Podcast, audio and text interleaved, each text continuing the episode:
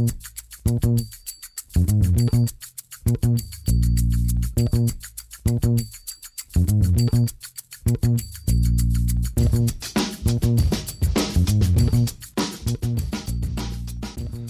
damit hallo und herzlich willkommen zu Football Rausch. Mein Name ist Tim Rausch und an diesem Montag nach dem Super Wildcard Weekend ist wie immer Rahman Rupprell in der Leitung. Hallo Rahman, guten Morgen.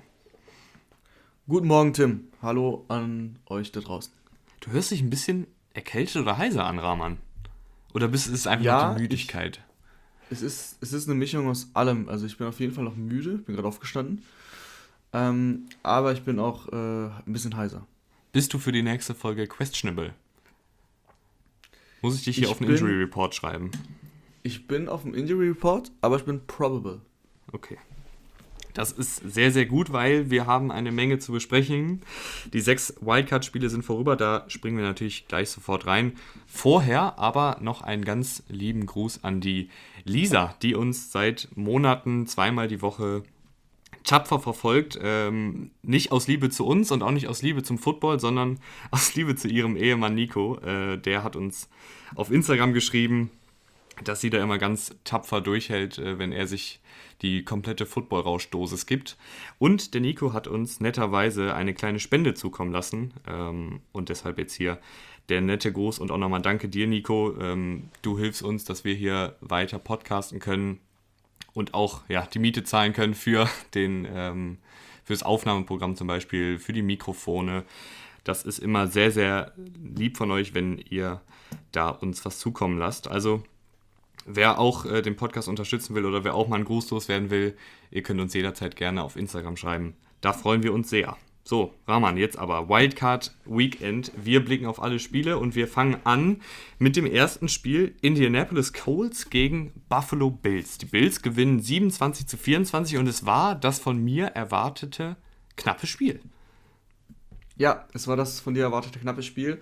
Warum war es das knappe Spiel? Weil die Colts in der ersten Halbzeit genau das geschafft haben, was sie hätten tun müssen, beziehungsweise was sie erreichen wollten. Sie hatten, glaube ich, fast 19 Minuten oder 20 Minuten den Ball von, von insgesamt 30, ähm, waren da sehr balldominant, haben den Ball gut bewegt, haben sich viel Zeit gelassen bei den Drives und die Bills allein im ersten Viertel hatten, hatten sie, glaube ich, ähm, bis zur bis zur 4-Minuten-Marke ein Drive und der fing halt an der eigenen 5 an, sodass du da ein Three and Out hattest und die Bills kamen überhaupt nicht ins Spiel rein. Und ähm, ganz entscheidend aber, dass du diese, diese Überlegenheit in der ersten Halbzeit nicht nutzen konntest, vor allem dann, wo du halt an der Goal-Line standest und äh, dafür gegangen bist, auch bei Fourth and Goal. Wenn du da einen Touchdown draus machst, dann wird es richtig eng für die Bills. So haben sie, sind sie echt mit einem blauen Auge davon gekommen, sind sogar dann noch nach, in Führung gegangen weil Josh Allen dann Touchdown Drive hingelegt hat mit knapp zwei Minuten. Und dann fand ich, war das Spiel im Endeffekt, also sieht es enger aus, als es war, weil die Bills 14 zu 10 geführt haben, sind dann nach der Halbzeit rausgekommen, waren dann 24-10 relativ fix vorne.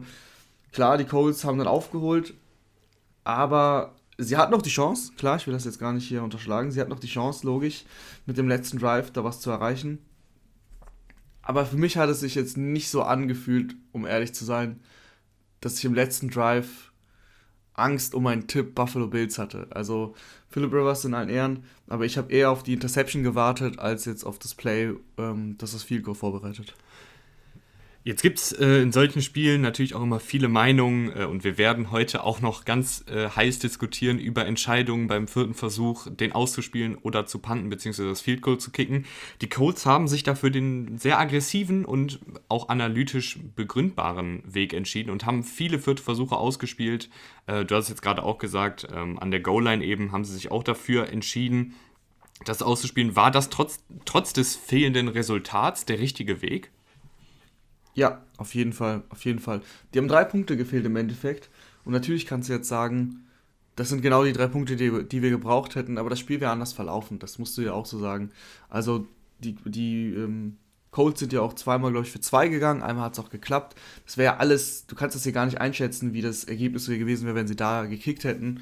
Sie haben auch ein Figo verschossen zum Beispiel. Also da sieht man mal, ein Figo ist auch nicht immer sicher. Auch nicht von Rodrigo, The Legend, Blankenship. Und ähm, deswegen für mich vollkommen richtig, wenn du in der Goal-Line stehst. Ich glaube, es war in der 4-Yard-Linie. Und vor allem, du spielst halt gegen die Bills. Du musst ja wissen, gegen wen du spielst. Das ist für mich ganz entscheidend, weil es gab, wie du gerade schon gesagt hast, sehr, sehr viele Situationen ähm, an diesem Wochenende, wo es Fourth and Short oder, ja doch, Fourth and Short, also Third and Short, da kickst du jetzt nicht, aber Fourth and Short gab und du hättest entweder kicken können oder eben panten oder dafür gehen. Gab es viele Situationen und viele verschiedene Entscheidungen und jeder auf ihre Art und Weise musst du halt für sich betrachten und nicht allgemein sagen, bei jedem vierten und eins musst du dafür gehen und ähm, bei jedem, keine Ahnung, vierten und drei musst du panten. Das kommt halt drauf an. Und in der Situation fand ich es vollkommen richtig. Ja, jetzt sind die Colts äh, aus dem Playoff äh, aus den Playoffs ausgeschieden und stehen, finde ich, vor einer sehr, sehr interessanten Offseason, weil der Vertrag von Philip Rivers läuft aus. Es ist irgendwie noch nicht so ganz klar, ob er selber überhaupt weitermachen will und ob die Colts mit ihm weitermachen wollen. Was ist da für dich jetzt so der richtige Weg? Ja, es ist natürlich schwierig jetzt zu sagen. Philip Rivers ist so ein gestandener Spieler schon so lange in der Liga. Er muss erstmal eine Entscheidung für sich treffen. Und wenn er weitermachen will, dann ist es schwierig für die Colts, weil die Colts haben ja ein gutes Team. Die waren 11-5, waren in den Playoffs. Und die Colts, da hat jetzt nicht viel gefehlt, dass du jetzt auch so die Bills schlägst. Deswegen würdest du Philip Rivers wahrscheinlich schon zurückholen, wenn du sonst keine Wahl hast. Ich finde halt, es gibt schon Möglichkeiten auf dem, auf dem Quarterback-Markt in diesem Jahr, die auch besser sind als Philip Rivers, die dir vor allem aber auch, finde ich, ein bisschen mehr Möglichkeiten geben. Das kann auch ein bisschen riskant sein, es kann auch in die Hose gehen, das ist klar. Aber es gibt einfach Quarterbacks, die dir mehr geben als Philip Rivers. Ich weiß gar nicht, das müsste ich jetzt ganz schnell nachgucken, wie die äh, Situation von Fitzpatrick ist. Fitzpatrick läuft nämlich, aus. Genau, ich meine nämlich auch, Fitzpatrick wird Free Agent und ein Fitzpatrick ist auch ein alter, alternder Quarterback, aber ich finde, dass er dir mehr gibt als ein Philip Rivers, also nach dieser Saison. Äh, sagen wir mal ähm, so, sagen, sagen, pro, also da würde ich jetzt sagen, für ein Spiel nehme ich, nehme ich Fitzpatrick, aber für eine ganze Saison nehme ich Philip Rivers. Und mit Philip Rivers weiß ich, da, da fahre ich auf jeden Fall in den ersten oder zweiten Stock. Mit Fitzpatrick kannst du natürlich ganz nach oben fahren, in, in den sechsten Stock äh, und, und in die Playoffs kommen, aber du kannst eben auch in den Keller fahren. So, ne? Ja, aber äh, Moment, Moment, mal. Moment also mal. Rivers gibt du kannst, mir. Du hast gerade ne, selber gesagt. Ja. Du, du kannst nach oben fahren und nach oben mhm. heißt für mich Super Bowl. Ja, ja, klar. Oder du, das muss das Team ja, dann also, entscheiden. Willst du lieber in der ersten oder zweiten Runde rausscheiden? Oder willst du in Richtung Super Bowl gehen? Also, jetzt, um das mal ein bisschen zu relativieren. Ich sage nicht, dass du das mit Fitzpatrick schaffst. Ich finde nur, mit den Leistungen, die Rivers jetzt gebracht hat, die völlig solide waren, teilweise ein bisschen wild, aber wirklich völlig in Ordnung an sich. Ähm, ich, ich sehe halt, ich sehe halt den ähm, Upside, sehe ich bei Philip Rivers überhaupt nicht. Es und hat, Fitzpatrick ja. auch in dem Sorry, was sollst du sagen? Ich wollte nur kurz sagen, das hat man ja auch dann, finde ich, ganz gut äh, bei dem Hail Mary-Versuch gesehen. Da, Rivers hat einfach nicht mehr die Wurfkraft, äh, um da den Ball weit und tief zu werfen. Und wenn dir eben dieses vertikale Element fast so gut wie fehlt in einer Offensive, bist du dadurch automatisch eingeschränkter. Und äh, generell bei Rivers hat man eh immer das Gefühl, der, der kugelt sich gleich die Schulter aus, wenn er da wirft. Äh, die Wurfbewegung ist für mich eine der wildesten der NFL-Geschichte, aber es klappt, ähm, aber es klappt eben nicht mehr so gut wie früher und wenn du das vertikale Element hast, dann hast du halt völlig recht, dann ist eine Offensive irgendwo auch limitiert. Aber man muss auch klarstellen, also ich finde, ich fände es super cool, wenn Ryan Fitzpatrick auf einmal bei den Colts äh, startet, aber das ist sehr unwahrscheinlich. Da gibt es auch andere Optionen wie James Winston eben, der auch Free Agent wird, der aber sehr wahrscheinlich bei den Saints bleibt, zu den Saints kommen wir gleich noch. Ist ja auch unklar, was mit Drew Brees ist und so weiter. Schwierig, schwierig für die Colts. Ich finde, ich finde, du solltest dich auf dem Quarterback-Markt ernsthaft umschauen. Du kannst Rivers verlängern. Du musst auch eine Entscheidung mit Brissett treffen, weil du kannst nicht, also du kannst schon, aber drei Quarterbacks, die dann relativ viel verdienen, ist halt, das ist dann einfach zu viel. Brissett kriegt ja auch noch sein Geld, also Wobei, Brissett wird der nicht auch Free Agent, fällt mir gerade auf. Ich glaube schon tatsächlich. Ja, die Colts ja, Mann, ich habe jetzt hier nicht jeden, nicht jeden Spieler auf Free Agent. Selbst ich habe da ja, jetzt keine Statistik hier, zu. Wenn wir, jetzt, wenn wir jetzt hier über die Colts Quarterback-Situation sprechen, müssen wir darüber ja reden. Und ich glaube, ja, Brissett wird auch Free Agent. Jetzt hast du also Brissett und Rivers, die Free Agent werden. Ähm, dann bist du Brissett in Anführungsstrichen los. Das ist dann kein Problem du musst, du musst, wenn du Rivers verlängerst, musst du einen Quarterback holen, der ihm wirklich Konkurrenz machen kann, der Potenzial hat und den du eventuell reinwerfen kannst. Und vielleicht holst du einen im Draft, kannst du auf jeden Fall machen. Ähm, es gibt auch genug Quarterbacks, die du dir traden kannst, die nicht, es nicht geschafft haben bei ihrem Team, aber die Potenzial haben, zum Beispiel ein Sam Darnold. Dann kommen wir doch jetzt mal auch zu den Bills. Sie sind ja schließlich der Sieger des Teams. Ähm, da ich mache ein bisschen Defensive, du kannst ja sagen, was dir an der Offensive gefallen hat. Defensiv, äh, Levi Wallace, der, der Cornerback, der echt Probleme hatte in der Saison, hat mir in diesem Spiel jetzt richtig gut gefallen, hat auch äh, nur einen Passfang für sechs Yards zugelassen, dazu noch einen Forced Fumble, also eine sehr, sehr gute Arbeit in Coverage. Micah Hyde fand ich auch sehr, sehr gut an vielen Tackles beteiligt. Ähm, wenig zugelassen, zwei Pass-Breakups, hat mir auch gut gefallen. Ähm, und dann Vernon Butler, äh, ehemaliger Erstrundenpick der Carolina Panthers, hat da mal so gar nicht funktioniert. Und jetzt irgendwie bei den Bills war jetzt nicht herausragend, aber der spielt eine solide Saison. Auch wieder jetzt mit drei Pressures. Also schön, dass der da irgendwie seine Karriere jetzt nochmal in den Griff bekommt äh, beim zweiten Arbeitgeber. Was hat dir in der Offensive gefallen bei den Bills? Gar nicht mal so viel, weil die Ansprüche der Bills mittlerweile sehr hoch sind. Die Messlatte ist sehr hoch. Und mir ist halt aufgefallen, dass die Bills schon ein bisschen was umgestellt haben. Ich fand's, ich weiß, ich fand's ein bisschen schwierig. Der eigene Ansatz der Bills war in, in der Regular Season ja ziemlich extrem, sehr passlastig, ähm, was jetzt auch dieses Spiel der Fall war. Also sie haben 35 Mal geworfen, sind 21 Mal gelaufen. Aber in der ersten Halbzeit auch vor allem fand ich das ein bisschen ähm, teilweise zu krass. Also da, da waren sie ein bisschen zu konservativ, vor allem wenn sie in der eigenen an der eigenen Szene oder so waren. Ich verstehe ja, dass du da erstmal aus der eigenen Endzone irgendwie rauskommen willst, das ist ja ganz normal. Aber es ist dann, bei einem Draft, glaube ich, sind sie dreimal gelaufen und haben dann das First Down nicht geschafft. Und das ist halt überhaupt nicht der Ansatz der Bills und von Brian Dable. Und deswegen, wenn du dein, dein eigenes Konzept nicht verfolgst, was so erfolgreich ist, das ähm, ja, stelle ich ja mal ein bisschen in Frage.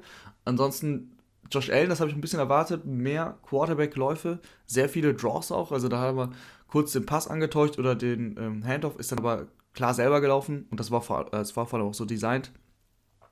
War auch nicht ineffektiv, aber es war jetzt auch nicht so, dass die Colts darauf nicht vorbereitet waren. Wurde dann auch ein paar Mal echt für nichts gestoppt. Ähm, einmal Gefällt sehr, mir sehr nicht schön. So. Ja, das ist, das ist, ich weiß, was du meinst. Es ist ja riskant mit deinem Quarterback, das so häufig zu machen. Da kann alles Mögliche passieren, wenn du im One-on-One gegen Darius Leonard auf einmal stehst. Äh, übrigens eins der geilsten Tackles dieses Wochenende im Open Field, Darius Leonard bei Third Down gegen, gegen Josh Allen, da ist er, also das war Textbook, ist er einfach stehen geblieben, hat sich nicht juken lassen, gar nichts, einfach zugepackt. Das sah einfacher aus, als es war.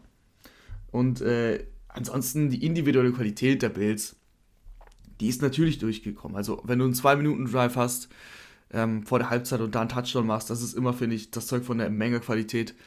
Da kicken viele höchstens das Field Goal. Die Bills kriegen es hin, weil Josh Allen da hat es geklappt übrigens. Zweimal dann gelaufen ist, vor allem am Ende.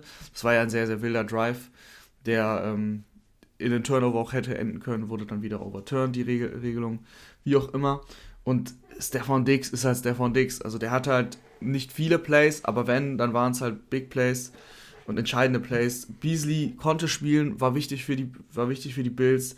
Klassischer Beasley, sieben Catches, nicht viele Yards, 57, aber da waren halt ein paar First Downs dabei. Also, ich sag mal so, sie haben sich ein bisschen mit Nervosität in die Playoffs eingegroovt und sind jetzt hoffentlich richtig drin und bleiben wieder in der zweiten Halbzeit. Da haben sie es dann gut gemacht. Da waren sie dann ihrem Stil treu, selbst bei Führung haben sie gepasst und haben auch effektiv gepasst. Und ich hoffe, dass das nächste Spiel dann auch schon in der ersten Halbzeit so ist.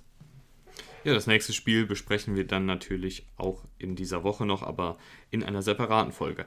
Machen wir weiter mit der Partie, die ich glaube, den größten Shitstorm auf Twitter ausgelöst hat, den ich so mitbekommen habe. Nicht gegen uns, äh, sondern gegen die Seahawks. Weil die Seattle Seahawks haben gegen die LA Rams mit 30 zu 20 verloren.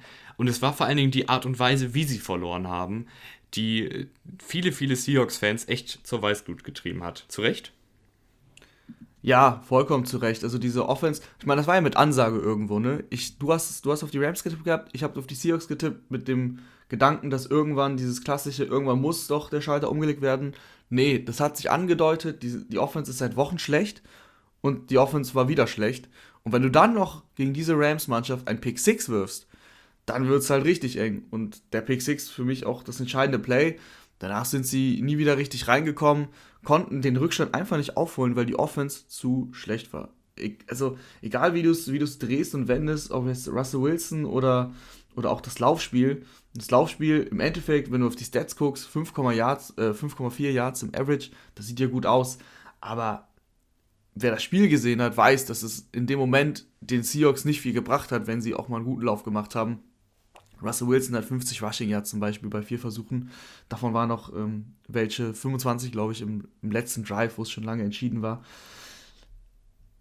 Die Seahawks hatten sogar dieses eine Play, womit eigentlich ich und viele nicht gerechnet hatten, wo DK Metcalf durchgebrochen ist. Das war halt ein Broken Play.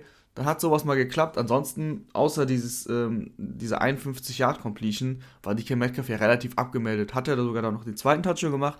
Aber sind wir mal ehrlich, das war Garbage Time. Also, DK Metcalf gegen ähm, Jalen Ramsey, das Duell ging wieder klar Jalen Ramsey. Ich bin mir sogar relativ, relativ sicher, dass Jalen Ramsey da nicht in Coverage war, wo, das, wo der Touchdown entstanden ist, der erste. Nee, war er nicht.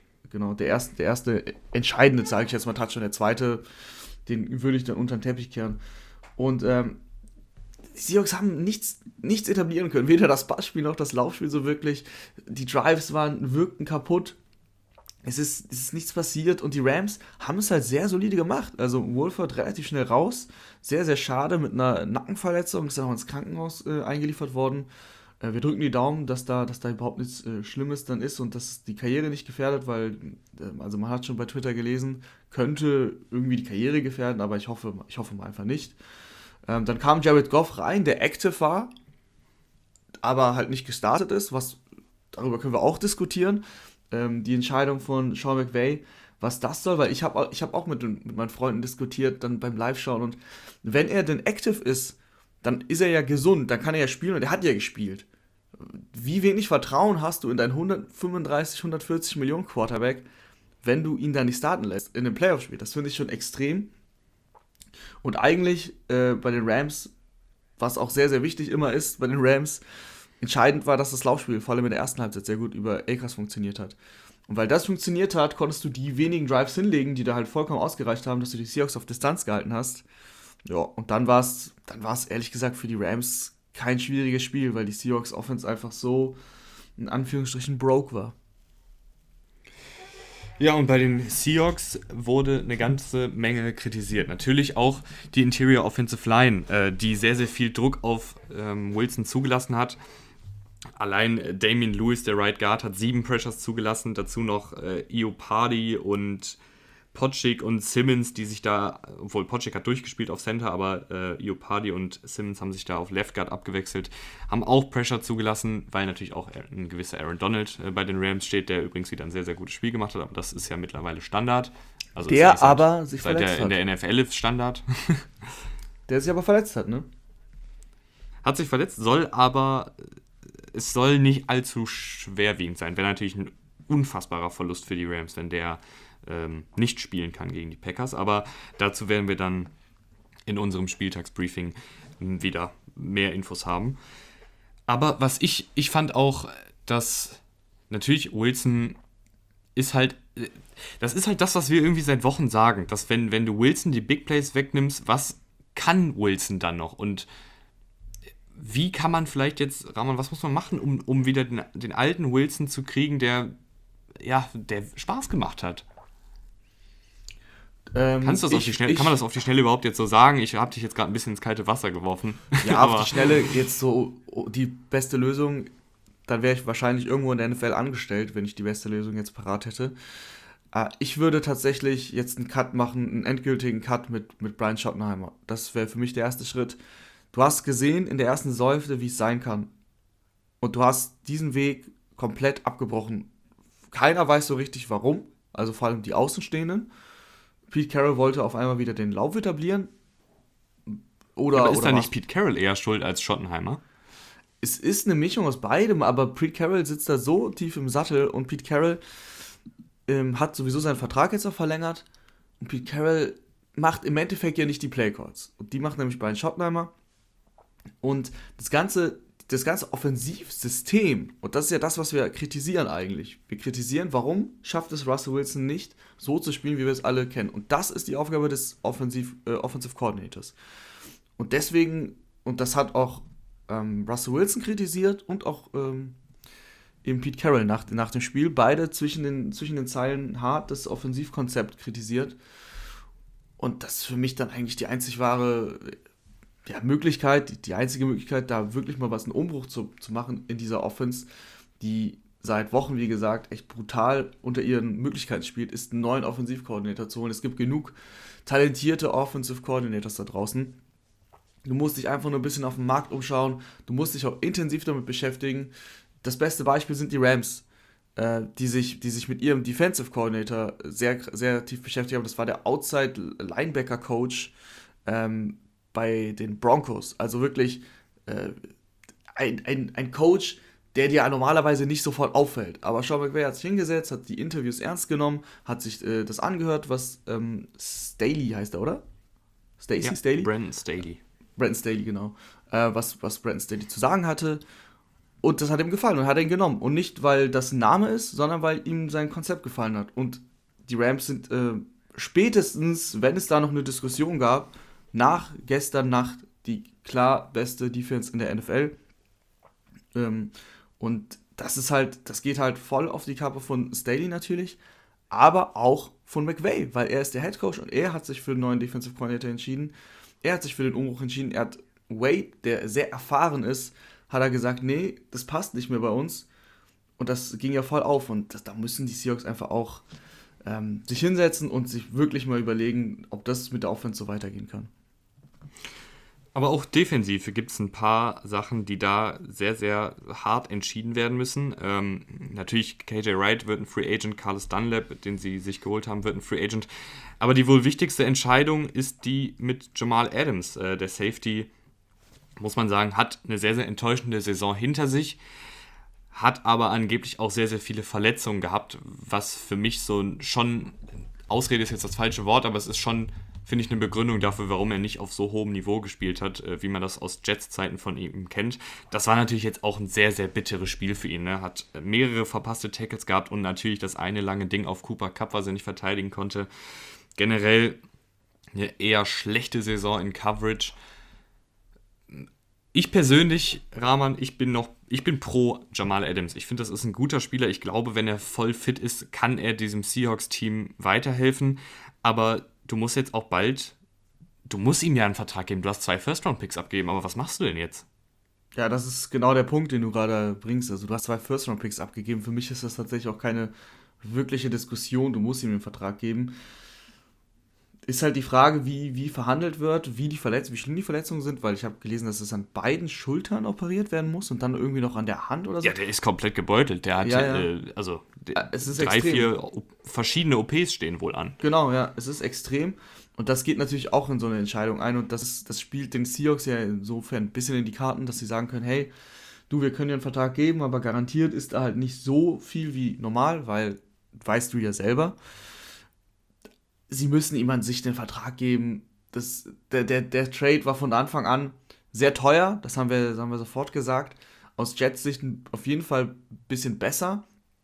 Jetzt im Nachhinein war er, kann man auch sagen, war er zu teuer. Das, Adams bleibt ein Safety, wobei er eher ein Linebacker ist, der, also so ein Outside-Linebacker für mich eher, der natürlich Safety spielen kann, aber da einfach nicht zu den Top Safeties, vor allem in dieser Saison, gehört hat. Seine, seine, richtige, seine wirkliche Stärke ist eben der Pass Rush und sein Leadership, dass er einfach auf dem Platz steht und du willst mit, du willst mit Jamal Adams siegen und verlieren. Du bist immer auf Jamal Adams Seite als Mitspieler. Ich glaube, du wirst Jamal Adams nie Effort, also das, ähm, was du auf dem Platz gibst, das wirst du ihm nie vorwerfen können. Das ist immer 100.000 Prozent, was Adams da lässt. Aber jetzt spielerisch war es dieses Jahr zu schlecht und war es vor allem in dem Sinne zu schlecht, weil du zwei First-Round-Picks abgegeben hast und weil du ihm noch den Monster-Deal geben musst. Schwierig, schwierig, schwierig, schwierig. Naja gut, ich, ich zahle halt nicht zwei Erstrunden-Picks für einen Motivationsredner. Aber das ist eine andere Sache. Ähm, ich, bin, ich bin nach wie vor äh, pro Jamal Adams. Ich glaube, dass der zurückkommen wird und den Seahawks weiterhelfen kann ob er am Ende des Tages selbst mit guten Leistungen zwei Erstrunden-Picks wert ist, bleibt abzuwarten. Aber die Seahawks sind ja eh nicht die Besten, wenn es darum geht, in der ersten Runde zu draften. Ich bin auf jeden Fall sehr, sehr gespannt äh, auf die zahlreichen Debatten, die es jetzt in den kommenden Wochen und Monaten auf Twitter gibt, ähm, innerhalb des Seahawks-Fanlagers. Wir behalten das im Auge und wir behalten natürlich auch die Seahawks im Auge. Und wir gehen weiter zu Washington. Äh, Washington, das Washington Football Team verliert gegen die Buccaneers mit 31 zu 23 und es war ein ansehnliches Spiel. Das hätte man jetzt auch nicht gedacht. Doch, das habe ich hier so gesagt. Nein, dass Boah. es ein ansehnliches Spiel wird, dass es ein ansehnliches Spiel wird, ähm, so wie es war, hätte ich nicht gedacht. Aber ich habe gesagt, das wird kein Blowout. Das wird nicht so deutlich, wie alle denken. Und es war überhaupt nicht so deutlich, wie alle gedacht haben, weil ich dachte, es wird deutlich. Das muss man ja dann auch mal zugeben. Ja. Äh, ich habe zwar gerne recht, aber hier hatte ich Unrecht. Ich dachte, es wird deutlich. Und dann Taylor Heineke, die alte Panthers-Legende, kommt rein und macht das Spiel seines Lebens. Du machst dir keine Sorgen, Tim. Das haben wir eh alles auf Tape. Ich weiß, dass du dachtest, dass es deutlich wird. Aber Taylor Heineke hat, ähm, ja, wie der junge Mahomes schon, ein Spaß. Aber Taylor Heineke hat einfach ein sehr, sehr gutes Spiel gemacht. Hat vor allem ein. Ne, ohne Scheiß, Rahman, das Spiel an sich war sehr, sehr gut. Also Taylor Heinecke, ich habe den bei den Panthers, da hat er auch ein, zwei Spiele gespielt und der ist auf lange Sicht, glaube ich, kein guter Quarterback. Tut mir leid, dass ich da jetzt direkt der Spielverderber bin, aber das Spiel an für sich war sehr, sehr gut. Also auch, das, war, das waren jetzt nicht irgendwie glückliche Pässe und so, das war einfach ein sehr, sehr gutes Spiel. Das war ein sehr, sehr gutes Spiel. Vor allem, was mich beeindruckt hat, war, dass Tyler Heinecke selber sehr viel kreiert hat. Das war jetzt nicht so, dass der immer eine saubere Pocket hatte und dann aus der Pocket heraus den freien Receiver gefunden hat. Tyler Heinekes Fußarbeit auch in der Pocket, wie er sich aus der Pocket teilweise befreit hat, selber dann fürs First Down gelaufen ist, den Touchdown erlaufen hat, als ob er der Mega-Athlet wäre. Also, das, das war einfach beeindruckend. Tyler Heineke war diese komplette Offense. Das Laufspiel war ansonsten überhaupt nicht es war nicht vorhanden. Antonio Gibson 2,2 Yards im Average, 31 ähm, Rushing Yards, also das war einfach nicht vorhanden. Tyler Heineke hat selber 46 Yards erlaufen. Und durch die Luft war es einfach fast fehlerfrei. Die Interception, die halt tippt, kann man ihm natürlich ein bisschen vorwerfen. Aber ich finde halt auch nicht zu hart, weil wie gesagt, Tippball ist ein Tippball. Und ansonsten sah es einfach extrem gut aus. Hat seine Receiver, hat Cam Sims sehr gut eingebunden mit sieben Catches. Terry McLaurin, wie immer, 6 für 75, sind klassische Terry McLaurin-Line. Es war einfach, es war einfach sehr gut. Also es, es überrascht einen. Die, die, das Footballteam ist immer wieder ins Spiel zurückgekommen, hat immer wieder einen Touchdown gescored. Klar, die Bugs waren die ganze Zeit in Führung, muss man klar sagen. Und so richtig aufgetaut ist Tyler Heinecke auch erst in der zweiten Halbzeit. Und es stand halt dann schon in der ersten Halbzeit 18 zu 7 und dann das aufzuholen ist schwierig gegen Tom Brady, der finde ich, sehr gut gespielt hat.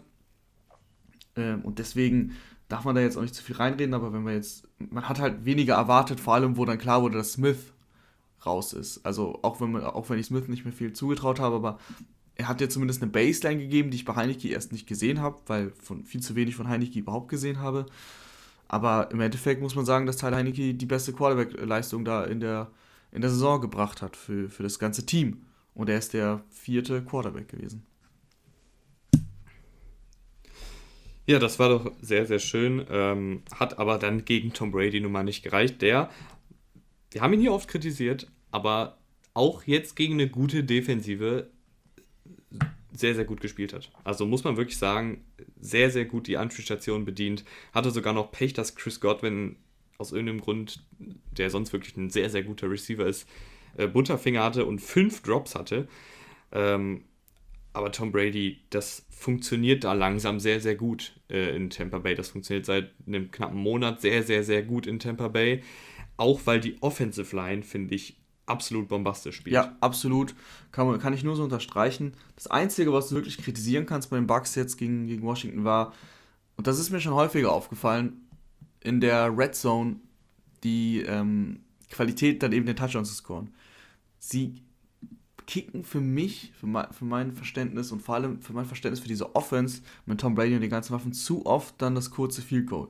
Das ist gegen Washington dann egal, weil wir alle uns schon bei 18 oder keine Ahnung 24 äh, Punkten, 25 Punkten war es glaube ich, gefragt haben, wie, sollen, wie soll Washington denn überhaupt hier so viele Punkte scoren? Also immerhin haben sie 23 gescored, aber damit hat ja keiner gerechnet. Deswegen sind Field Goals in dem Moment ja schon gut.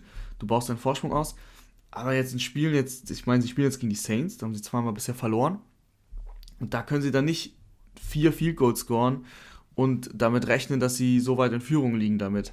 Das ist, finde ich, immer ein bisschen kritisch, vor allem wenn du in der Red Zone bist, da musst du einen Drive zu Ende bringen.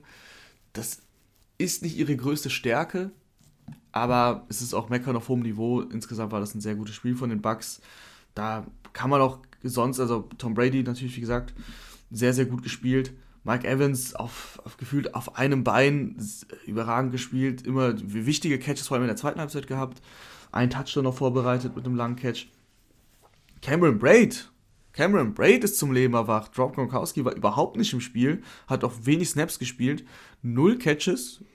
Äh, Cameron Braid vier Catches, 80 Yards und vor allem wichtige Catches. Also wenn du so einen zweiten Titan da noch hast, der plötzlich zum Leben erwacht, das ist dann schon extrem stark. Wer auch zum Leben erwacht ist, ist äh, Lamar Jackson und zwar sowas von. Der hat endlich seinen ersten Playoff-Sieg geholt. Und bevor wir jetzt über das Spiel an sich reden, Rahman, ich glaube, du wirst mir da eh zustimmen. Ähm, ich bin einfach sehr, sehr froh, dass dieser Playoff-Sieg geschehen ist für Lamar Jackson, weil jetzt endlich zumindest ein kleiner Teil de, der Kritik, die immer so gerne und so schnell gegen Jackson äh, rausgehauen wird, weg ist. Ja, äh, ich bin natürlich auch sehr froh es war ein, es war ein hartes Spiel. Das erste Viertel war brutal. Der Pick von Lamar war brutal. Also, das war einfach ein schlechter Wurf. Punkt. Kann man gar nichts anderes zu sagen. Aber dann haben sie sich echt zusammengerissen und dann haben sie sich extrem zusammengerissen. Also nach dem ersten Viertel haben sie das Spiel ja dominiert und die Titans haben nur noch drei Punkte gemacht. Und das ist wirklich extrem beeindruckend. Lamars Laufspiel, ich meine, der Touchdown, das ist, das ist der Touchdown, warum ich äh, der größte Lamar Jackson-Fan bin. Äh, warum alle Lamar Jackson da draußen. Das kann auch nur Lamar Jackson. Das kann genau, auch nur Lamar weil, Jackson. Warum, das ist der Grund, warum auch alle da draußen Lamar Jackson feiern. Das ist einfach, einfach extrem beeindruckend, diese Athletik. Und äh, wie beweglich er dabei noch ist. Und ansonsten war es ein dreckiges Playoff-Spiel, dreckiger Sieg. Defensiv orientierter, als ich gedacht hätte und vor allem extrem, extrem beeindruckend, wie die Ravens eben Henry gestoppt haben. Also Henry hat kein einziges Rushing First Down gemacht. Ryan Tannehill hat überhaupt nur ein einziges Rushing First Down gemacht in diesem ganzen Spiel. Die Defensive Line hat richtig gut gespielt. Und wenn, und wenn du das im Griff hast bei den sehr konservativen Titans, die sehr, sehr häufig trotzdem auf ihr Laufspiel setzen, dann wird es einfach schwierig für die Titans. Ja, du hast gerade schon gesagt, die haben Derrick Henry in Schach gehalten äh, und das natürlich auch sehr, sehr gut. Also Derrick Henry bei, äh, lass mich kurz nachschauen, 18, wie viele Laufversuchen. Ja, war man ja, das, das, hat er sich gemerkt. Das hat er sich hinter die Ohren geschrieben. 18 für 40.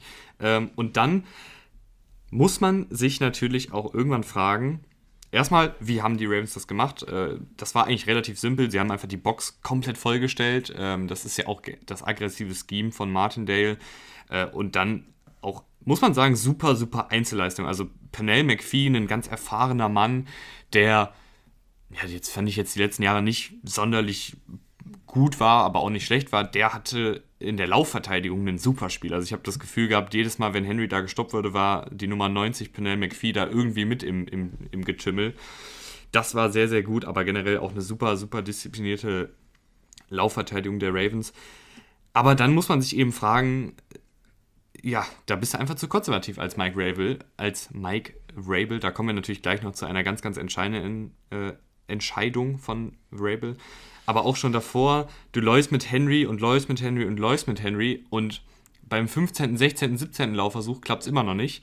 Und Ryan Tannehill direkt im ersten Quarter mit einem sehr, sehr schönen Touchdown-Pass auf AJ Brown ähm, und einigen Big Plays auf AJ Brown. Warum wird man da, also warum stellt man da nicht um? Ich meine, das ist eigentlich gar keine Frage. Und ich finde auch, dass, dass äh, Arthur Smith, der wirklich sehr, sehr gut gecoacht hat äh, als Offensivkoordinator in der Saison, sich jetzt echt ein Eigentor geschossen hat ich weiß auch gar nicht, inwiefern das auf Arthur Smiths Kappe geht, weil du im Endeffekt nicht nicht hörst, was redet Rabel dir in die Offense rein. Lässt den komplett alleine machen? Ich glaube halt nicht. Natürlich ist es, sind die Playdesigns von, von Smith, aber dieser lauflastige Spielstil, ich weiß nicht, ob das eben Smiths äh, äh Handschrift ist oder ob das Rabel so will. Und das können wir, können wir so nicht sagen. Ich glaube tatsächlich, dass es eben von Rabel so gecoacht ist, dass er auch möchte, dass Derrick Henry so viele Lauf, Lauf, Laufversuche bekommt und dass er da auch echt stur ist, wenn es nicht funktioniert, egal, wir laufen den Ball, einfach ein bisschen oldschool ist. Das, das, das ist halt schwierig, schwierig zu sagen, finde ich. Natürlich sieht es am Ende so, sieht es für dich als Offensive Coordinator ziemlich doof aus, wenn du, wenn du da nicht dein, dein Spiel umstellen kannst. Aber das, also dieses Spiel war wirklich das perfekte Spiel für jeden ähm, Derrick Henry-Kritiker im Sinne von nicht jetzt per se gegen Derrick Henry, sondern dass Ryan Tannehill für diese Offense einfach wichtiger ist als Derrick Henry. In dem ersten Viertel, das einzige Viertel, wo sie überhaupt irgendwie funktioniert haben, war es auch nur Tannehill, der durch seine Pässe den Ball bewegt hat. Also Derrick Henry, Henry ist hier nie ins Spiel gekommen. Der längste Lauf war für 8 Yards und das war auch nicht im ersten Viertel. Und sie haben ja den Touchdown gemacht und das hat nur übers Passspiel funktioniert. Deswegen finde ich es auch extrem, extrem schwierig, diesen, diesen Ansatz, wenn das Laufspiel sogar nicht mehr funktioniert, immer weiter darauf zu setzen, das werde ich auch nie wirklich nachvollziehen können. Wenn ich außerdem noch loben wollte, du hast Penel McPhee äh, eben hervorgehoben. Ähm, Matthew Judon, der ja unter dem Franchise-Tag spielt. Also allgemein die Edges, fand ich, wurden sehr, sehr gut gesetzt. Und auch Matthew Judon mit ähm, einem Tackle verlost. Ich hatte sogar zwei im Kopf eigentlich, aber hier steht jetzt nur einer. Sehr, sehr oft einfach im Backfield aufgetaucht. Und da, da hat Derrick Henry einfach. Du hattest das Gefühl, dass Derrick Henry gar keine Chance hatte, überhaupt irgendwie voranzukommen. Das kannst, also es gab einen einzigen Laufversuch, und das war, glaube ich, dann noch der mit dem längsten, wo du kurz dachtest, oh, jetzt ist er durch, und dann wurde er aber gerade noch so am Fuß erwischt und ist gestolpert. Aber da war eine Lücke da. Da hatte ich, hatte ich das Gefühl, okay, jetzt ist er wirklich durch, weil das war auch an der, an der 40-Yard-Linie der gegnerischen. Aber ansonsten, ansonsten keine Chance. Und wieso du dann deinen Spielstil nicht umstellst, ähm, für mich absolut fraglich ich finde, und ich muss ein ganz, ganz großes Lob an die Titans Defense aussprechen. Lamar Jackson hat im Endeffekt 16 Carries für 136 Yards. Das sieht aus, als ob er sie dominiert hat am Boden, hat er aber nicht. Also, wenn man das Spiel gesehen hat, Jackson hatte genug Laufversuche, die wirklich nicht positiv waren.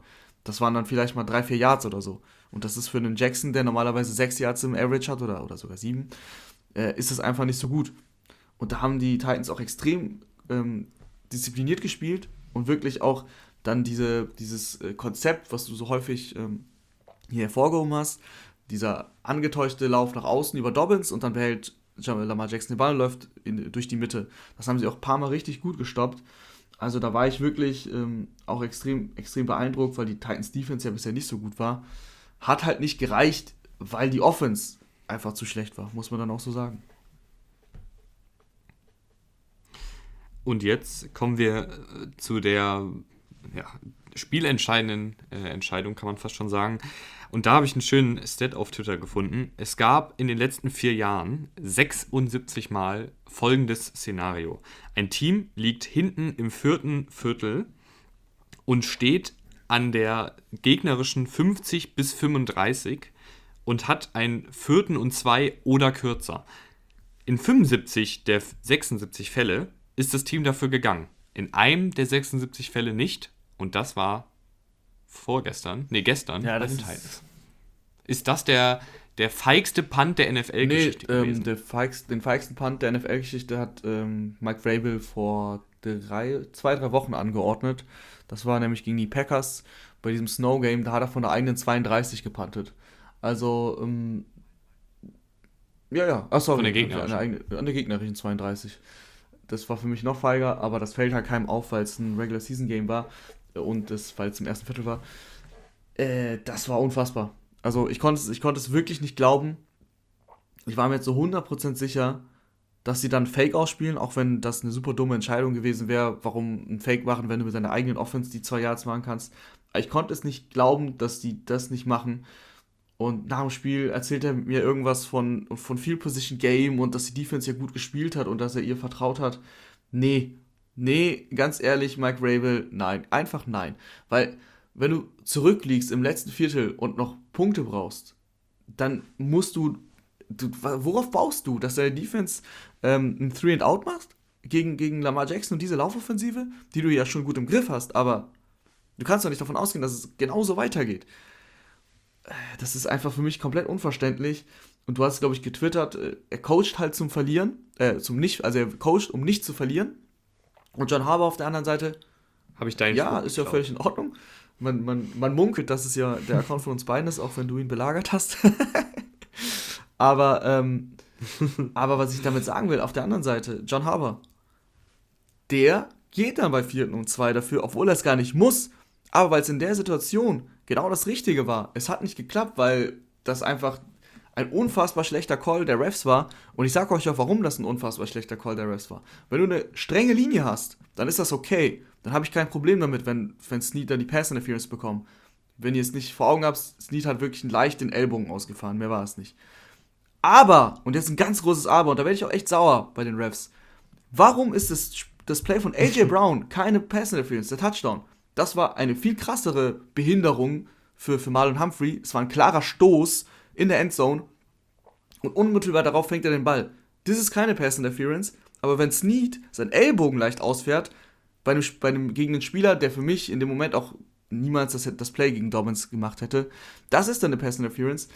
Das finde ich halt ganz, ganz schwierig. Deswegen äh, meine Kritik an die Refs. Habt eine Linie. Entweder ist der eine Call komplett falsch oder der andere, aber du musst eine Linie haben. Nichtsdestotrotz, dann haben sie das Goal gekickt und dann hat es auch gereicht, weil die Titans eben, eben nichts auf die Kette be bekommen haben und weil dann äh, Raymond, der Receiver, ausgerutscht ist. Peters fängt die Interception. Dann kam, was kommen musste. Der Jubel auf dem, auf dem Logo. Auch eine Geschichte, die dann ähm, nach dem Spiel natürlich für hohe Wellen geschlagen hat. Ich fand's, das sage ich ganz klar, da positioniere ich mich hier. Ich bin ja auch ein kleiner Ravens-Fan. Ich fand's super cool. Natürlich ist das disrespectful. Natürlich ist das nicht die feine englische Art. Aber sind wir mal ehrlich. Also, wir, sind, wir waren in einem Playoff-Spiel zwischen zwei Mannschaften, die eine History haben wo es in dieser Saison eine Szene gab, wo die Titans vorm Spiel das Logo der Ravens belagert haben und da drauf sich, ich weiß nicht, ausgetobt haben, wo, wo John Harbour und äh, Mike Rabel sogar aneinander geraten sind. Da war einfach, also ich will, ich will, um Gottes Willen, ich will nicht von, von Hass oder sowas sprechen. Aber es ist einfach eine krasse Rivalität entstanden in, diesen, in dieser kurzen Zeit, auch für Lamar Jackson, der einfach, der das so nicht gesagt hat jetzt, aber das ist einfach wenn du, wenn du so viel Kritik einstecken musst, dann willst du dieses Spiel gewinnen. Und dann verlierst du in der Overtime in der Regular Season wieder. Und das ist einfach so wichtig für dich, dieses Spiel. Und das war ja auch, das hat er auch gesagt vom Spiel, er möchte dieses Narrativ endlich abschaffen, von wegen Playoff-Loser. John Harbour hat nach dem Spiel gesagt, das war der wichtigste Sieg, bei dem er dabei war. John Harbour hat den Super Bowl gewonnen. Also das, das, das zeigt dir, wie, wie krass für ihn und für diese Mannschaft dieses Spiel war. Und ähm, sich da jetzt zu echauffieren, dass das unsportlich war, ähm, auf dem Logo da zu tanzen, ja, okay, muss man akzeptieren, aber ist meiner Meinung nach, ich fand's cool. Äh, ja, ich, ich musste gerade lachen, weil du dich so in, in einen Schwung geredet hast von der Frage, was du von der Entscheidung hältst, ging es über die Pass-Interference der Refs und jetzt zum Logo und zum Lamar Jackson und das Narrativ. Fand ich, fand ich sehr, sehr geil. Aber äh, ich, ich wollte auch noch was zu Rabel Es tut mir sagen. leid, es tut ähm, mir leid. ich bin wirklich niemand, der jetzt ich bin wirklich niemand, der jetzt äh, bei, bei jeder kleinen Field Goal oder Punt-Entscheidung sofort sagt, ja, ey, hier geht dafür, geht dafür, das ist analytisch äh, be belegt, dass da die Siegchance um 0,03% steigt. Bin ich wirklich nicht der Typ für. Aber in so klaren Situationen in den Playoffs, geh dafür. Also wirklich, das, das, das enttäuscht mich auch, weil ich Rabel als Typen unnormal feier. Aber es lässt einen Tweet, den ich vor ein paar Wochen abgelassen habe, ganz gut aussehen. Äh, können wir jetzt auch nochmal vielleicht ganz kurz drüber sprechen. Da ging es darum, dass ich, dass die Titans zumindest mal die, den Gedanken ähm, fassen sollten, Arthur Smith als Head Coach äh, zu benennen und Rabel vielleicht als Defensivkoordinator oder sogar zu feuern. So, so, das klingt, ich weiß, das klingt jetzt im ersten Moment total bescheuert. Aber Smith ist eigentlich der Grund für den Erfolg der Titans, weil er ist der Offensivkoordinator, er hat diese Offensive aufgezogen. Rabel hat mit der Offensive nicht so viel zu tun. Ich weiß, dass Rabel, glaube ich, halt gerade für die Spieler ein sehr, sehr guter Coach ist. Also ich glaube, das ist ein richtig, die, die Spieler können sich richtig gut mit ihm identifizieren.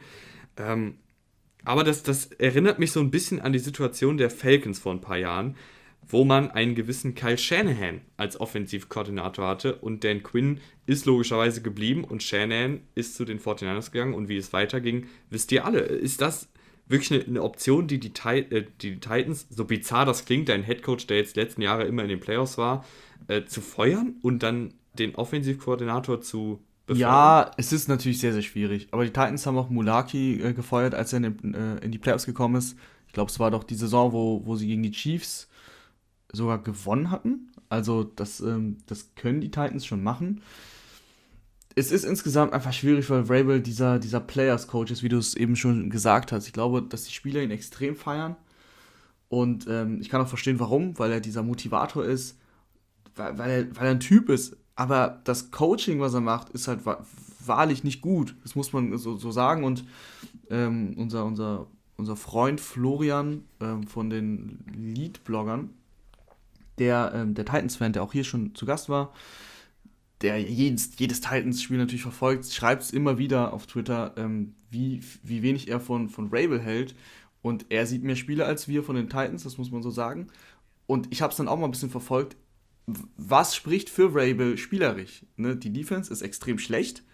Es war mit der schlechteste Pass Rush. Die Secondary, obwohl sie von den Namen ganz gut bestückt war, war einfach schlecht. Es war eine schlechte Third Down Defense es sind schlechte Entscheidungen im Spiel, was, was eben ähm, Situationen angeht, ob du jetzt eben das Fico kickst oder eben dafür gehst oder was auch immer. Das gab es schon häufiger bei den Titans. Dieser konservative, was heißt konservativ? Das ist, das ist nicht mal konservativ, das ist stur, was Rabel da teilweise macht mit dem Laufspiel. So, so krass darauf zu setzen. Egal, ob es funktioniert oder nicht, aber wir laufen so. Das ist einfach zu stur für die moderne NFL. Und welche Argumente hat er auf, auf seiner Seite? Und da musst du als Titans, und das ist immer entscheidend, du musst dich hinsetzen und das wirklich knallhart hinterfragen, was du an deinem Coach eben hast oder an deinem Quarterback oder an wem auch immer. Aber du musst alles hinterfragen. Und wenn du das kritisch hinterfragst und genau in dieser Situation bist, wie du gerade gesa gesagt hast, du hast einen OC, der Head-Coaching-Interviews ähm, hat oder haben wird, dann beförder ihn doch lieber und äh, Defensive Coordinator kann er nicht machen. Also das geht ja gar nicht. Da, da wird er schon entlassen. Du, das würde er ja nie mitmachen. Du, das ist ja, das geht ja gegen die Ehre, dass du vom Head Coach zum Defensive Coordinator ähm, ich sag's nur. Ja, ich weiß, ich, ich tue mich nur ja, so schwer zu sagen, nur, dass man ihn einfach feuert. Ganz ehrlich, es ist, es ist schwierig, wenn du es aus emotionaler Sicht siehst, kannst du ihn nicht entlassen. Wenn du es nur aus faktischer siehst, äh, Sicht siehst, gibt es genug Argumente dafür, ihn zu entlassen. Ich habe auf der anderen Seite wenig Argumente dafür, ihn zu halten. Also außer das einzige Argument ist eben dieses Motivatoren-Ding. Das ist ein Players Coach, die Spieler lieben den. Aber spielerisch habe ich keine Argumente. Aber ich würde, ich, ich will, also ich finde es auch extrem schwer. Wenn ich jetzt der Titans Owner wäre, ich hätte, würde mich auch extrem schwer tun, ihn zu entlassen. Das will ich auch klar so sagen. Wer auf jeden Fall eine relativ leichte Entscheidung hat, ähm, in meinen Augen, über die Zukunft eines gewissen Mitgliedes des Vereins, sind die Chicago Bears, die, boah, was ein Dreckspiel, oder? Also 9 zu 21 gegen die New Orleans Saints verlieren und äh, es handelt sich um folgenden Spieler: Mitchell Trubisky. Äh, irgend, irgendetwas in mir hat ja tatsächlich äh, noch ganz ein wenig an ihn geglaubt. Ich dachte jetzt vielleicht, ja, Wildcard, da da haut er irgendwie was raus und, und macht noch irgendwie was und dann wird er doch bei den Bears bleiben mit Franchise Tag. Aber nach dem Spiel kann man, glaube ich, mit gutem Gewissen ja, die es ist schade. Ziehen, oder? Es ist schade, weil ja, was heißt es ist schade, aber ich hätte halt gern gesehen, wie Wims den Ball gecatcht hätte, was übrigens ein sehr cooler Spielzug war, cooler Call, cool, sehr, sehr guter Wurf von Trubisky. Wims ähm, ja, lässt ihn durch die Arme gleiten, den Ball, und mit diesem Drop ist auch die Karriere von Trubisky gedroppt. Also muss man tatsächlich so sagen. Danach ist nichts mehr passiert in dieser Offense. Du hast das letzte Leben, was diese Offense hatte, lag gefühlt in diesem Spielzug. Und wenn der gedroppt wird, dann hat sich Nagy gefühlt auch gedacht, Jungs, dann können wir jetzt auch gleich nach Hause fahren. Weil das klappt nicht mehr. Und so hat er dann auch gecoacht. Also, ähm, als ob er schnell nach Hause möchte. Bei, bei Fourth Downs nicht ausgespielt mit 18 Punkten zurück. Egal, wo du da stehst, das ist mir egal. Im letzten Viertel das spielst du aus. Da pantest du nicht. Das ist ein Punt ist in dem Moment eine Aufgabe. Und das hat er eben getan. Er wusste, da geht nichts mehr, wollte ganz schnell weg. Und er, er wird vielleicht auch schnell weg sein, nämlich auch von seinem Headcoaching-Posten. Weil ich fand ja, er hat sich gerettet am Ende der Regular Season. Da lief es ja sehr gut. Aber das war wieder wirklich ein Armutszeugnis vom Coaching, egal was für, wie, welche Blickwinkel du nehmen willst. Also dieser eine Playcall war eben sehr, sehr gut, aber ansonsten nicht viel passiert. Trubisky, Trubiskys Leistung war äh, ansonsten, ja, Mitchell Trubisky eben, also kein Quarterback, den du, mit dem du irgendwas in den Playoff, Playoffs reißen willst oder kannst. Natürlich haben sie gegen eine sehr starke Saints-Defense gespielt, die auch Montgomery, der in den letzten Wochen sehr gut war, komplett in Schach gehalten hat. Das Laufspiel kam nie irgendwie in den Gang. Es kam eigentlich gar nichts in den Gang. Der beste Drive war der letzte Drive ähm, mit 50 Sekunden auf der Uhr oder ein bisschen mehr als eine Minute auf der Uhr, ähm, der, den keinen mehr interessiert hat, den Jimmy Graham per perfektem Walk-off äh, One-Handed Touchdown beendet. Oh, aber ansonsten war das, das das schlechteste, das schlechteste Spiel der Playoffs. Und äh, das lag natürlich auch komplett an den Bears. Die Saints haben so viel getan, wie sie mussten. Sie mussten halt nicht viel mehr tun. Zu den Saints kann man auch gar nicht so viel sagen nach, nach diesem Spiel, vor allem offensiv, weil sie einfach überhaupt nicht gefordert wurden. Und die Bears müssen sich jetzt äh, viele, viele Fragen stellen in der Offseason. Ja, ich, also keine Ahnung, ich will eigentlich gar nicht mehr so viel über das Spiel reden, weil es halt wirklich echt äh, für mich eines der langweiligsten Spiele war, die ich äh, in der jüngeren Vergangenheit gesehen habe. Ähm, ja, also Breeze war okay.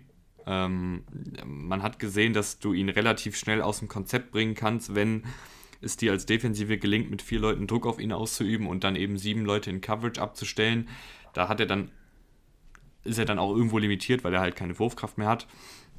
Ja, äh, ja, ja, ja. Ich, Rahman, ich weiß nicht, willst du noch irgendwas zu den Saints sagen? Ich, oder zum ähm, Spiel? Ähm, ich fand Drew Brees im zweiten Viertel etwas, äh, also da hast du es klar gesehen, hat auch wirklich Glück, dass er die Interception dann nicht gegen sich bekommt.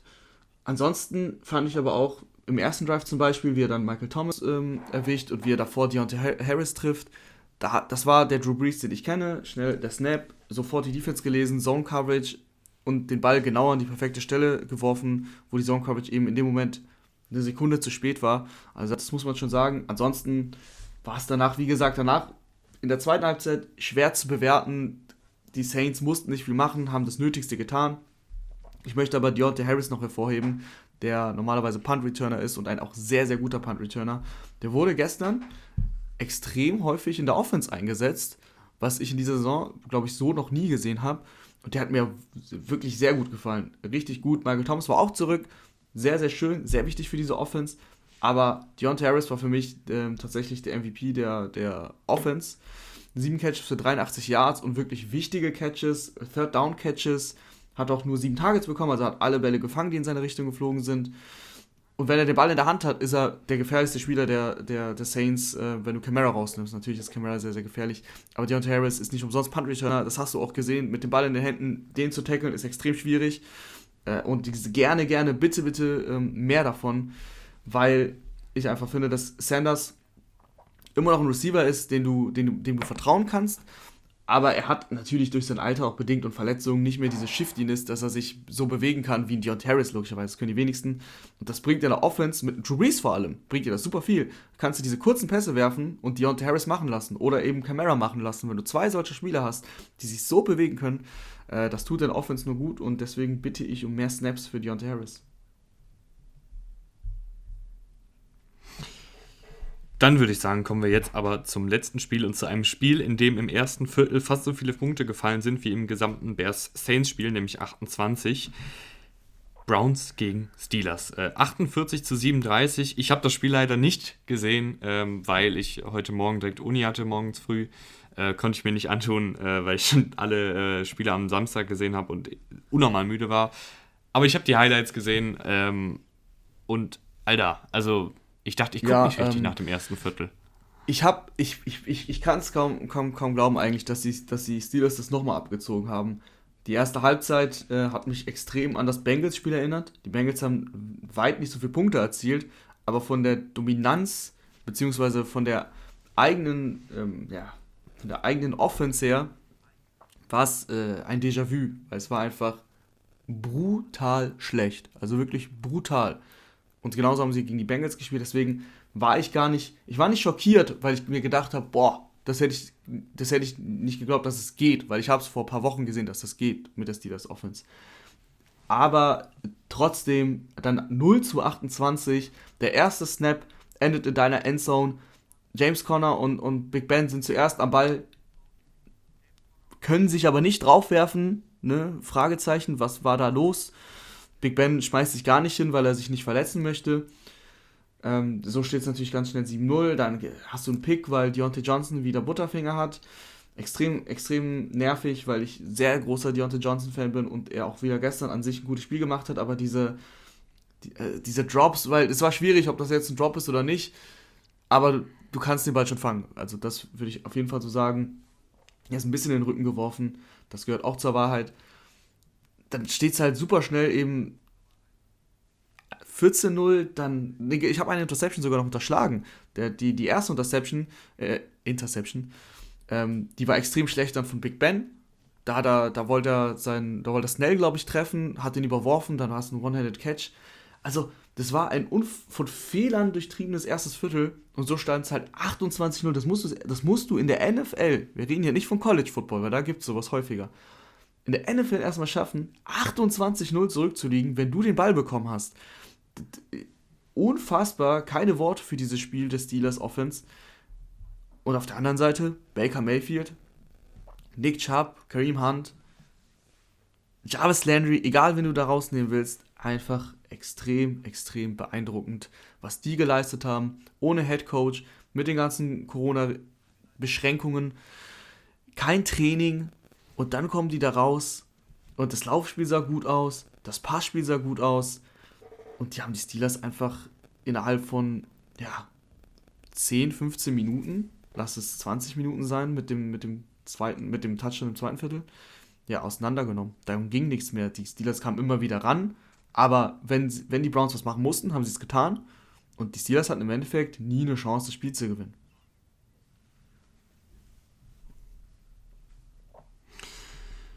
Das war eine ganze Menge. Das war eine ganze Menge, äh, was du gerade alles erzählt hast. Was mir an, also wenn wir jetzt mal mehr ins Detail gehen, was mir ab und an mal aufgefallen ist, äh, die Steelers haben aus irgendeinem Grund äh, mit, mit einem Linebacker den Slot verteidigt gegen einen Jarvis Landry. Äh, ich weiß nicht, ob wir noch in 2005 sind, aber dafür hat eigentlich. Dafür sind die Steelers übrigens bekannt. Slot Cornerback.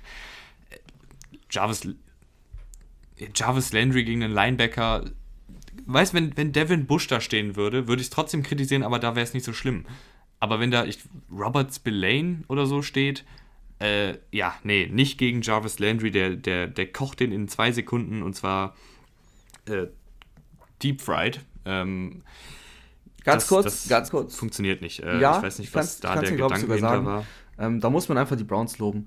Die Browns haben es häufig gemacht, dass sie mit Heavy Personnel aufs Feld gegangen sind, also klar den Lauf angedeutet haben, dann auch in Laufformation gegangen sind und dann vom Snap alle äh, Receiver aufgestellt haben, also auch die Running Backs, auch den Fullback, komplett aufgestellt haben, sodass sie halt äh, five wide waren.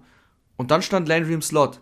Und wenn du in so einer Formation raufkommst, dann und dann in Zone Coverage zum Beispiel bist, dann steht halt der Linebacker in der Mitte gegen, gegen Landry. Also das, da muss man halt auch die Offensive loben. Klar kann man die Defensive kritisieren, dass sie sich darauf nicht anpassen kann. Aber es gehört immer auch eine andere Seite dazu. Deswegen, das war in Anführungsstrichen der Gedanke dahinter ähm, dass, dass man sich nicht so schnell umstellen konnte, weil sie erst den Lauf angedeutet haben. Gerne, gerne. Ich helfe, Aber wo ich kann. ähm, naja, äh, aber Browns, muss man sagen, haben mir auch sehr, sehr gut gefallen. Du hast es gerade schon alles angesprochen. Es ist natürlich, es gehört natürlich, natürlich war das, jetzt habe ich gerade 5000 Mal natürlich gesagt, was ich sagen will. Es ist natürlich auch sehr, sehr glücklich, ähm, dass zum Beispiel Marcus Pouncey den ersten Snap des Spiels direkt über Bens Kopf wirft, ähm, dass da echt viel defensive Interceptions und Touchdowns waren. Aber wir müssen uns trotzdem fragen, Big Ben, das war wieder keine gute Vorstellung. Äh, ich hatte ihn in meinem Quarterback-Ranking äh, hinter und zwar in der Kategorie Starter mit wenig Upside. Und da haben echt viele kommentiert, Big Ben muss höher, Big Ben äh, spielt noch gut. Nee, der, der, der Typ spielt einfach keinen guten Football mehr.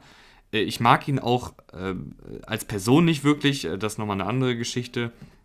Ähm, Aber was, was, was machen wir Big mit Ben? Big das ben? weiß er, glaube ich, selber nicht so genau. Ganz, ganz, ganz, ganz schwer zu sagen.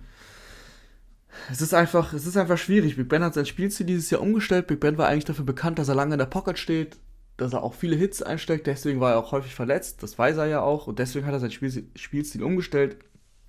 War der Quarterback, der am schnellsten den Ball losgeworden ist. Ähm, das war ja ein, ein, ein System, was sehr extrem aufs Kurzverspiel beruht hat. Und das hat in den ersten Wochen auch gut funktioniert. Da hast du auch immer wieder den Lauf eingeschritten. Und selbst der Lauf hat da funktioniert in den ersten Wochen. Aber die Mannschaften stellen sich halt irgendwann drauf ein. Und das hast du bei den Steelers gemerkt. Und dann geht halt wirklich wenig, wenn du keine, wenn du keine Option hast, dass du mal dein Spiel umstellen kannst. Das haben sie gegen die Colts gezeigt, dass das geht in der Theorie. Aber das war halt ein Spiel. Gegen die Browns haben sie es auch dann umgestellt. Das Problem war, dass du viel zu weit hinten lagst, dein, dein Spiel schon komplett abgegeben hast mit deinem, mit deinem eigentlichen Spielstil und dann mit deinem besseren Spielstil, den du aber nicht ausüben willst, weil Big Ben entweder Angst vor Verletzungen hat oder keine, sich nicht die Hits geben möchte, wie auch immer. Man kann es nicht wirklich sagen. Äh, das war dann halt einfach zu spät. Also, wenn du, wenn du 35 zu 7 zurückliegst, ist es halt einfach ein Problem ich finde allgemein, dass, dass die Steelers offensiv äh, frischen Wind brauchen. Äh, der, der Offensive Coordinator, auf dessen Namen ich gerade nicht komme, ist extrem kritisiert, weil das Spiel. Ähm, nee, nee, da bist du, da bist du falsch. Held oder bin ich da ähm, auf dem Holzweg? Ich, ich, weiß, ich weiß es gerade, ich komme nicht auf den Namen, ich kann es kurz googeln. Aber das ist der entscheidende. Genau, Ah, Ra Randy, Ficht, genau, Fichtner. Randy Fichtner. Fichtner. Ähm, das ist, der ist extrem in der, steht extrem in der Kritik. Wo ist, ah, Van, Van Pelt ist, äh, ist, ist äh, Brown. Jetzt, jetzt haben wir es auseinandergedröselt. Ähm, der ist extrem in der Kritik, weil eben das offensive System mit den Waffen, die du theoretisch hast, nicht so funktioniert, wie es funktionieren muss. Das Laufspiel hat mit dem, hat mit dem Passspiel sehr wenig zu tun. Ich finde auch, dass die Routen, die die Receiver laufen, sehr selten aufeinander aufbauen. Du hast extrem wenig Play-Action, wenn ich so drüber nachdenke. Also, das ist einfach alles, alles nicht so stimmig, wie es sein sollte mit, äh, mit Roethlisberger. Du siehst ja, dass es geht. Also, also, ich bin dann noch bei dem Punkt, dass ich sage, hör mal, wenn du nicht die Hits einstecken möchtest, und wenn du hier nur dein Kurzbeispiel machen willst, dann lass es. Dann brauchst du nicht mehr NFL-Football spielen, weil dann wird es ein paar Mal peinlich. Und es wurde wirklich für die Steelers, obwohl sie eine 12-4-Saison haben, sie standen 11-0, war es im Endeffekt echt teilweise eine sehr peinliche Leistung oder Saison. Und es endet auch mit einer sehr peinlichen Leistung. Das muss sich ein Big Ben, ein zweimaliger Super Bowl-Sieger, ja nicht mehr geben. Wieso macht er das dann? Also, wenn es nicht seine Entscheidung ist, das ist der nächste Punkt. Dann geht es ja wieder auf die Kappe vom Offensive Coordinator. Und Big Ben hat wohl in, der, in, der, in dem Spiel gegen die Colts auch selber dann die, die Playcalls in der zweiten Halbzeit gemacht, wurde berichtet. Ähm, weil es ja nicht funktioniert in der ersten Halbzeit. Und das ist ja die größte Backpfeife in Anführungsstrichen für den Offensive Coordinator. Äh, wenn, wenn dein Quarterback die Playcalls auf einmal selbst übernimmt und das Spiel auch noch dreht. Äh, extrem schwierig, ähm, was die Steelers da offensiv fab, äh, fabrizieren und vor allem, wie sie gecoacht sind.